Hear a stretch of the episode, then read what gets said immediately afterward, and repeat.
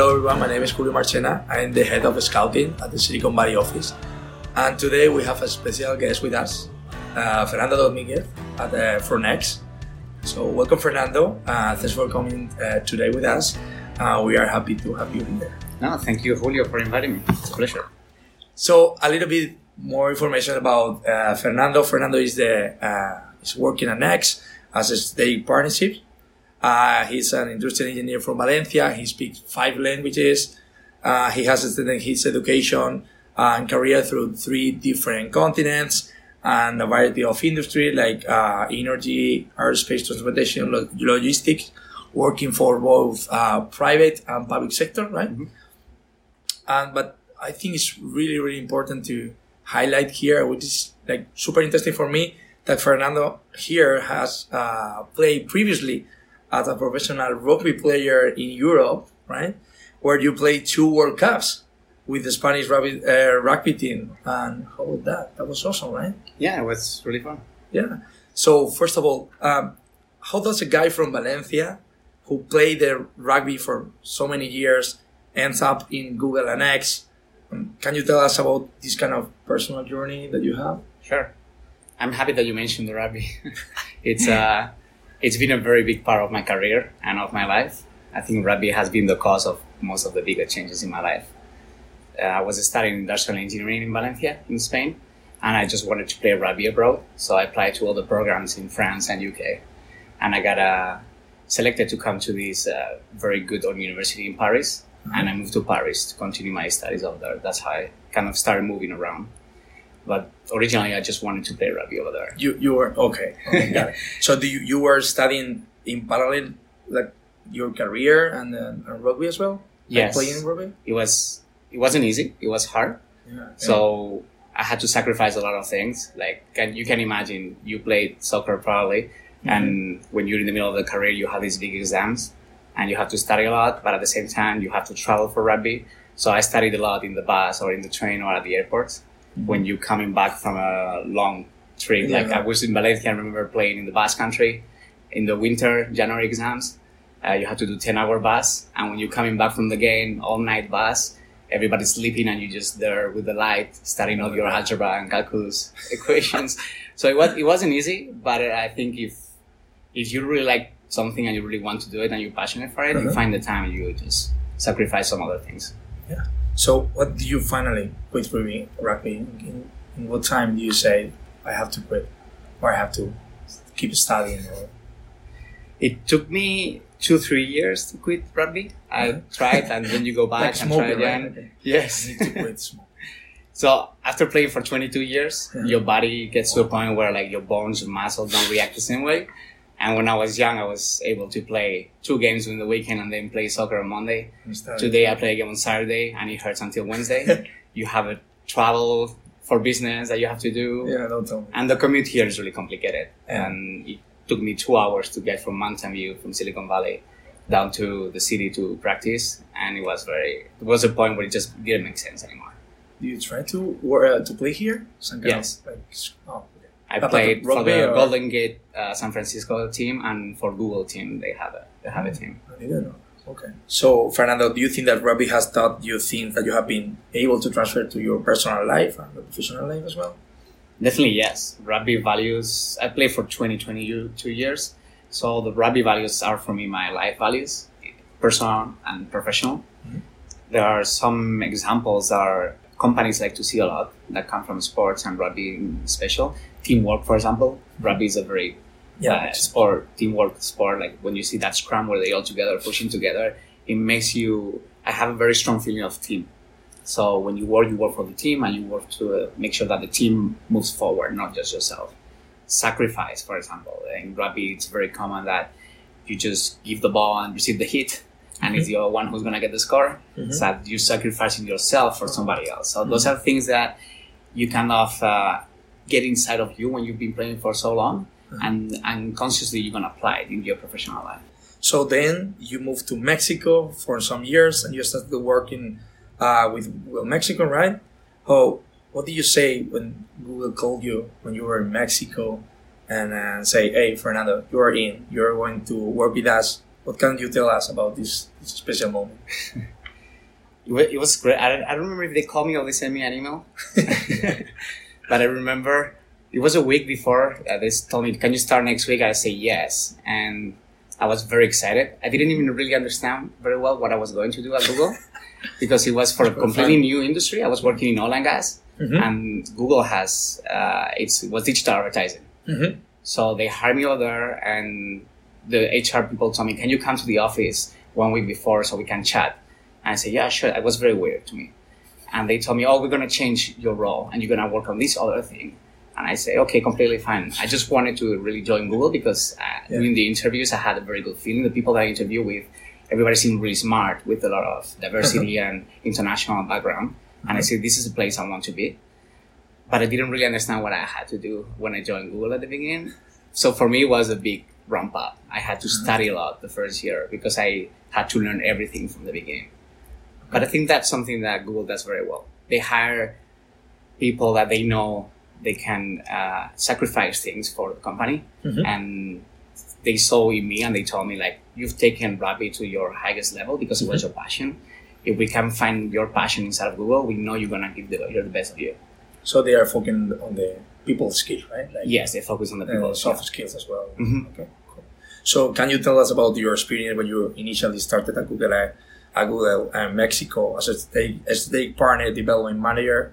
Because I saw that you were traveling around Latin, building this kind of relationship with uh, well, through all the countries, through all the products that Google has. So how, how was that? it was great years for me. I learned a lot and I had a lot of fun.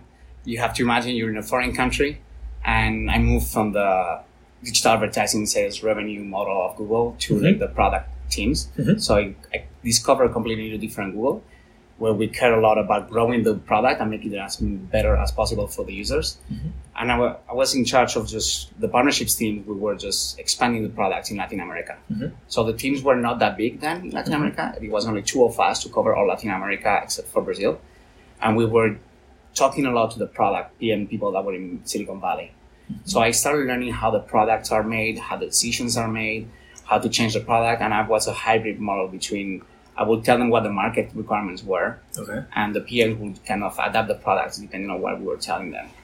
Okay, so you were working with the global product, right? That the, the, you create here in the valley and Mhm. expand to the other region, right? Yes, and we help them. They usually first launch in the US, Okay. and then they try to expand to the rest of the world. But the Mhm. rest of the world is different sometimes. Yeah. Like we work a lot on Google Maps, Google Translate, Google Books, News, Crisis Response, Mhm. and you have to make them understand that the product that it's working in the US we need some changes to be adapted to Mexico City or to Bogota or Yeah, tropicalize the product. exactly. Okay. Okay. Great. So after st- some time, you moved to the USA, uh, the USA, and you started to working with X, right?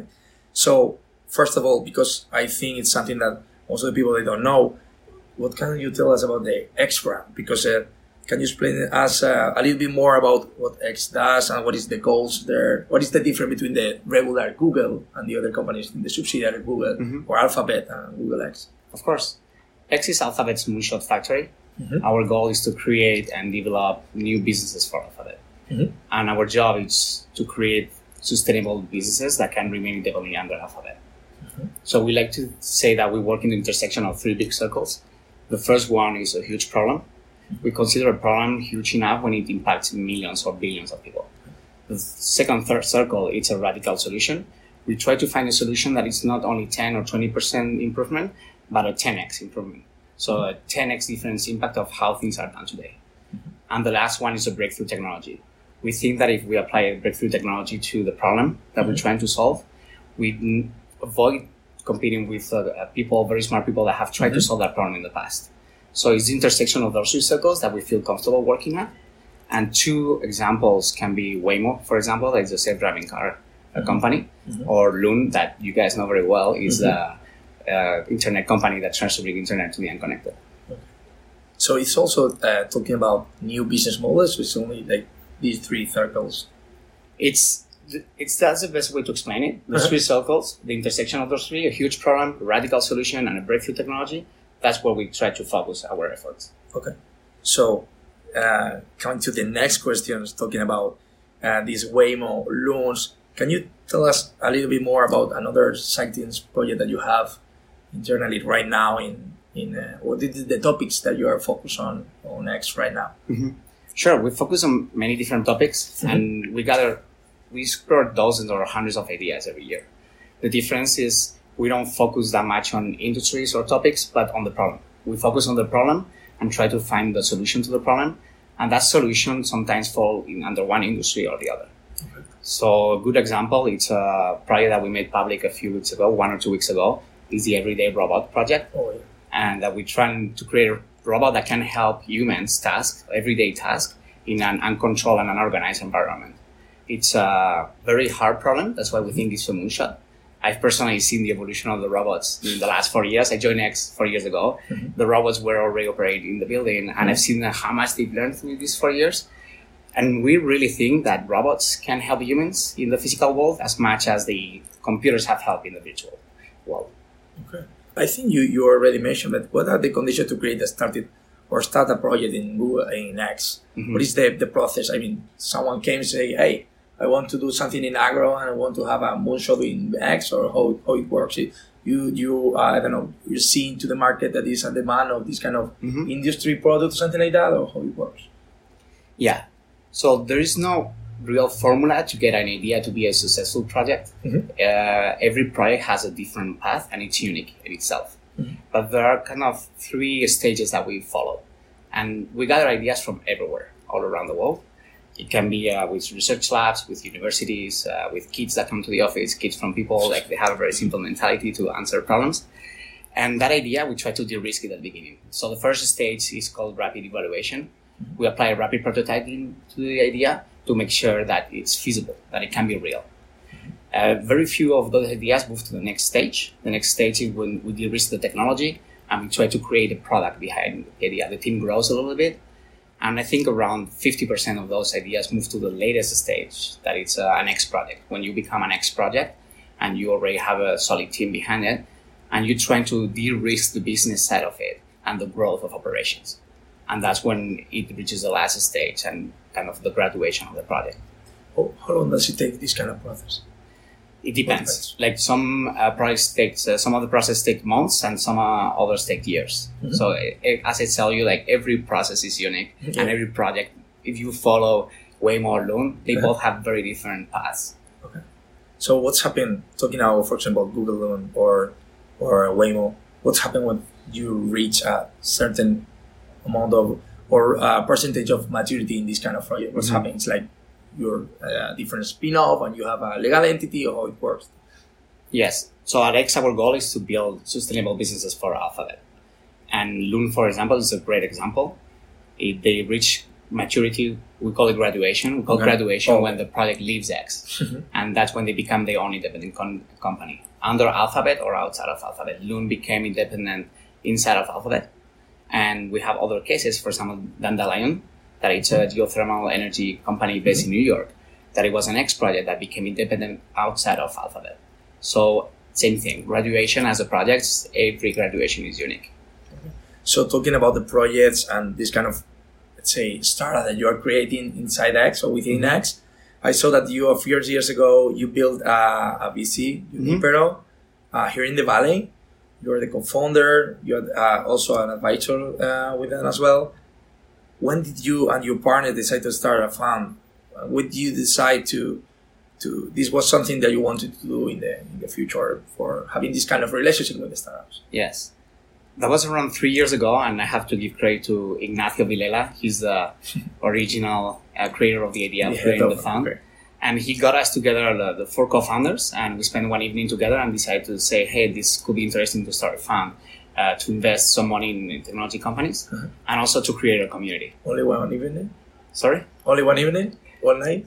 I mean, he already had the idea, Yeah, and he we talked about it for months. But it like there was one evening I remember that we spent all afternoon together. Uh-huh. And by the way, I met Ignacio through rugby also. Oh, like oh, when I nice. moved. So it's the moved- connections are, are Yes, there, right? when I moved to the Silicon Valley, like I didn't know anybody here. So for a rugby friend say you have to meet this other rugby friend because uh, he's working on technology as you're going to work on, and you guys have to meet. And we became really good friends. And this fund has allowed us to, to for me, it's been very very good because not only the investment have been going very well, but also we've been able to meet a lot of Spanish people that work in different technology companies in the Bay Area. So I've learned a lot about technology outside of Google, but also to create that network with uh, top entrepreneurs and investors in Spain. And we gather together once or twice per year. And for me, it's been very, very valuable for the last two years. That's cool. So, what is the investment thesis that you have in, in Juniper? Well, yeah, in Juniper. Uh, what is the, the, the company you are investing? Mm-hmm. What kind of the early stage, seed, or CDC? Or? We invest in companies, uh, large companies that are, are, technology companies that are in industries that we think are growing 30% year over year, Mhm. more or less. And we invest in a pre-IPO because we think there is still a lot of value in those companies before they go uh, public. So they have a product and this kind of maturity in the market, right? Okay. Ignacio has a podcast in K Fund where he explains how he does it. He's a real manager of the fund. If I'll, I can share that with you, and it's really good. So it's full in charge. Okay. Mm-hmm. So naming some company that you have in your portfolio, if possible, what you're, you're the most excited about? There are several of them. I'll say all of the companies in No, the no, portfolio. okay, but no, no. Stripe, for example, it's a payment uh, software company that they're doing great. They've been expanding a lot in the US and now they're expanding internationally. It has a lot of potential growth. Mhm. UiPath or Netskope, there are some other companies that we are invested. in. And these are companies that are based always here in the valley, or could be in any case. in Mostly, but it doesn't have to be every case. But mostly Silicon Valley, yes.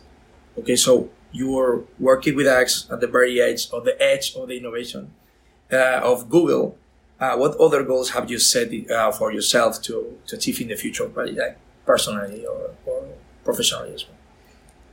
I don't set that many goals, like long term, because yeah, I always miss them, or I never, I'm never right. Like I never had the goal to come here, but I ended up here. So my goals, it's mostly like try to have fun every day when I come to work. Uh, the big changes that I've done, like when I moved here inside of Google or when I came here, is that when you reach a point where you're not having fun, I try to look for something that makes me have fun when I'm working. So when I get to the office, if I'm having fun and I like what I'm doing, I know I'm giving my best and that makes me feel good and saying if I'm giving my best, I'm helping the projects at X, and that helps the world because we're trying to solve a huge problem. So this kind of fun sense internally in Google is something that is really like critical for everyone, like to push. I think yes, most of the people at least at X are passionate people about the problems Mhm. and trying to solve the solution, and that's what get people give the best of themselves. You have to be motivated and have Yes. some fun. Yeah, you're gonna spend eight hours a day at least. Yeah. You usually spend more than eight hours, but on something you better try to have a little bit of fun. Yeah, completely agree with that. So, what do you feel uh, makes the Valley such a special uh, place for innovation? That's the question that Yeah. everybody asks always. It's uh, I think it's a combination of factors. It's many things. The, the valley is very, very big. Yeah, I think in Europe we have a hard time to visualize how big the valley is. Mhm. From San Francisco to San Jose, it's like what, 60, 70 kilometers Yeah. of all startups, companies, talent together. It's, uh, you have Stanford, you have Berkeley, uh, and you have uh, the biggest concentrations of uh, billionaires around the world. So all that together, plus what I think is key, it's the mentality. We have this mentality of uh, failure is, is accepted, and that's something that in Europe uh, we haven't really developed that much. If you build a company and you fail, here's like he tried or she tried, and it's really good, and that's why he developed those skills. We're gonna hire that person. But in Europe, if you do it, sometimes it's like, oh, he f- or she failed. Yeah. We don't want to. He's a failure. Yes. Yeah. And that mentality of trying to do that, that failure is accepted, and everybody wants to change the world and do something big and different, it's what gets everybody, what makes this place, I think, a little bit different. Okay, sure. I agree with that. So also, we are about to finish, but you cannot live without answering a super hot and tough rapid fire question. Okay. So are you ready? Go ahead. Okay. I have some surprises. Real Madrid or Barcelona? Any rugby club. Okay, so the next one is soccer or football or NBA. um, I like both. I continue. I mean, I'm Spanish, so Yeah. I follow soccer. I it's I still follow the finals of the NBA, but I keep on watching. The Champions League is my favorite. So Giants or Warriors?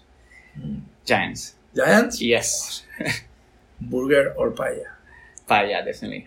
I'm from Valencia, and only not only, but paella from Valencia is Okay. better than paella from anywhere. Of course. So this is a tricky one. Microsoft or Amazon? Uh, both, like they're both doing a great job. I think different styles, uh, but very both have doing great, great products. Okay. Android or iOS? Android. I can, I can. Yeah. But Android. mean- My wife has an iOS. I had to test you. okay.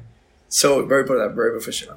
So Fernando, thank you very much for uh, being with us today. I think it was a pleasure to have you here. no, thank you. Thank you. Thank you very much.